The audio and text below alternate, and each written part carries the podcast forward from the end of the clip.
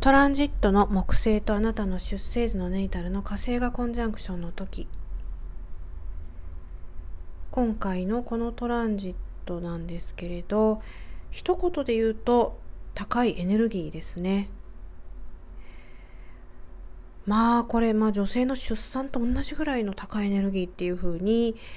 もう覚えておいていただければいいと思います。ですからあなたが今こう何かねやってらっしゃる最中プロジェクトの進行中とかいろいろあると思うんですけれどどんどん推し進めちゃって大丈夫ですね。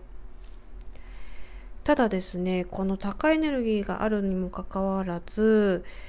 えちょっと体調がね優れない方が運動なんかをされると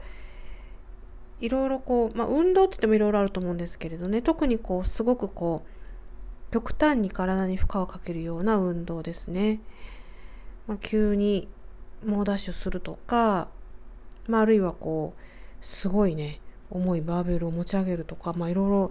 プレッシャーがすごいかけるやつあると思いますけど、ちょっと避けていただいた方がベタだと思います。なるべくゆったりとした、のんびりとした運動をなさるようにしてください。あの、普通に健康な方は大丈夫なんでね。さてさてもう一つ。そんな高いエネルギーなんですけれど高エネルギーすぎて事故に遭う確率もどうしても高まります。あのたまにねあの鑑定受けられる方で質問をくださる方がいて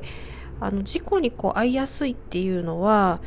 本当に遭いやすいんですかみたいな、まあ、心配ですよね。それはねあのわかるんですけれどこのトランジットが来たから全員がえかかあの事故に遭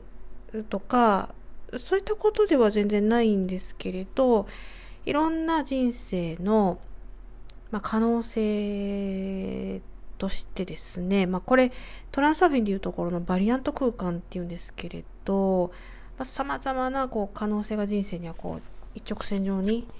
まあ、一直線でもないか、まあ、いろんなまあ多次元であるとしてその中の一つに事故っていう可能性があるかもしれないので